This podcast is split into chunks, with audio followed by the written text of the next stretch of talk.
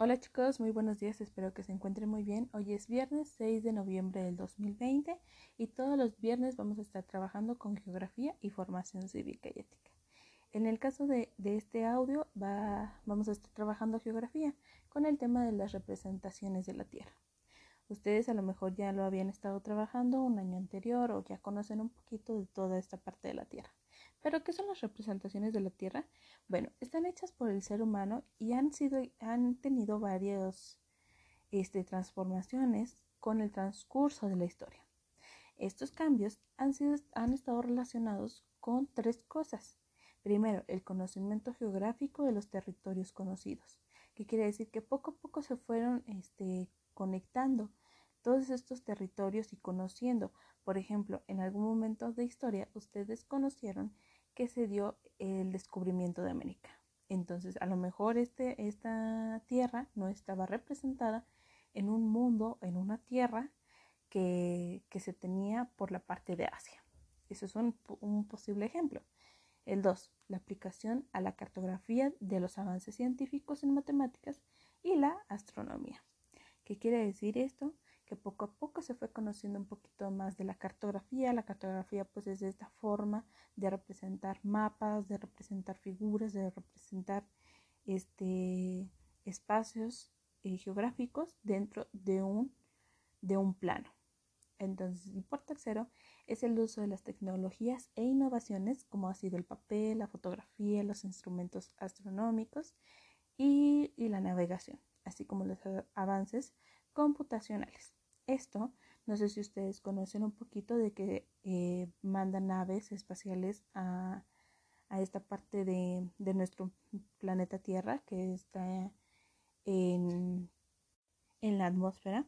Entonces las envían, pueden estar tomando capturas, pueden desde la Tierra a veces se toman capturas de la Luna. Entonces toda esta representación de la, tecnología ha podido eh, o ha dado paso al ser humano en conocer un poquito más de nuestro planeta Tierra y cómo es realmente. Antes, mucho antes, muchos, muchos años antes de con se pensaba que la Tierra era plana. Entonces se hacían las representaciones completamente planas de la Tierra. ¿Se imaginan? Bueno, ¿ustedes cómo se imaginan que cree que es la, el planeta Tierra?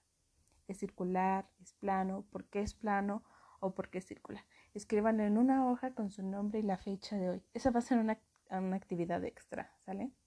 De esta manera las representaciones de la Tierra han ido evolucionando, desde las pintadas o elaboradas en roca hasta las que son elaboradas actualmente con medios digitales a partir de imágenes y de satélites.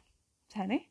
Bueno, la actividad que van a estar realizando el día de hoy es ordenar del 1 al 5 las representaciones de la Tierra con las fechas que fueron elaboradas. Se pueden pasar con la información que les envío. Según la flechita, chequen para dónde va la flechita para que se puedan guiar con la información. Van a leer, por ejemplo, el primero dice Mapamundi de Batista.